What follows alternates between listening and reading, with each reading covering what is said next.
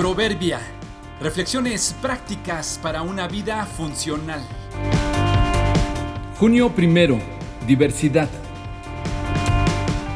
Presumir de aceptar a otros con sus inclinaciones y sus preferencias y no aceptarnos a nosotros mismos como somos es una incongruencia. Si alguna vez has andado en el campo, si visitaste un vivero o fuiste a comprar un arreglo, notaste la increíble variedad de flores que hay. Los colores, los tamaños y las formas marcan la diferencia entre unas y otras. Si has visitado un zoológico, es maravilloso conocer aunque sea un poco de las diferentes especies y tipos de animales. Asombran y admiran con sus formas, colores y tamaños.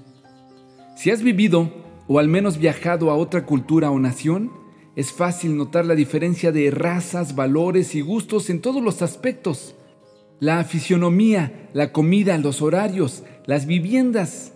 En muchos casos pareciera que andas en otro mundo. Lo mismo sucede con la orografía y la geografía y los diferentes entornos físicos en la Tierra y las estaciones del año. Esa idea de la diversidad que parece contemporánea, moderna y muy actual, en realidad es una idea de Dios. Él fue el que ideó todo esto desde el principio. A Él le fascina la diversidad no solo la inventó, sino que la sostiene y la promueve. Entonces presumir de ser diversos es en realidad un intento de emular a Dios. Pero una cosa es ser genuinamente diversos y otra es falsificar y defraudar con la pseudodiversidad. Qué impresionante, qué ilógico y qué absurdo es presumir de aceptar a otros con sus inclinaciones y sus preferencias y no aceptarnos a nosotros mismos como somos. Esta es una pseudo-diversidad. Se supone que nosotros somos los pensantes, pero somos los que menos nos aceptamos y en aras de modernidad más nos modificamos. ¿Cuándo has visto a un gato queriendo ser perro? ¿Cuándo se ha visto a un tulipán queriendo ser rosa?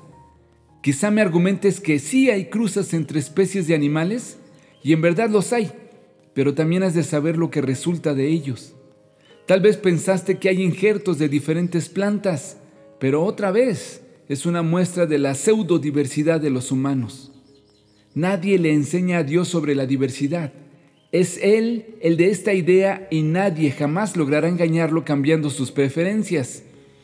Sé tú mismo, sé tú misma. Aprendamos de la diversidad y aceptación de la naturaleza.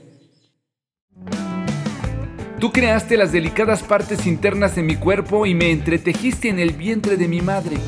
Gracias por hacerme tan maravillosamente complejo. Tu fino trabajo es maravilloso, lo sé muy bien. Salmo 139, 13 y 14.